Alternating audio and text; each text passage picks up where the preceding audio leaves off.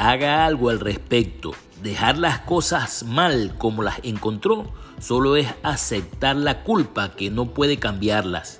En ese caso debería considerar las cosas que hay en su vida que no ha querido mejorar por falta de propósito, lo que le impedirá llevar los frutos correctos, lo que le llevará a las continuas quejas.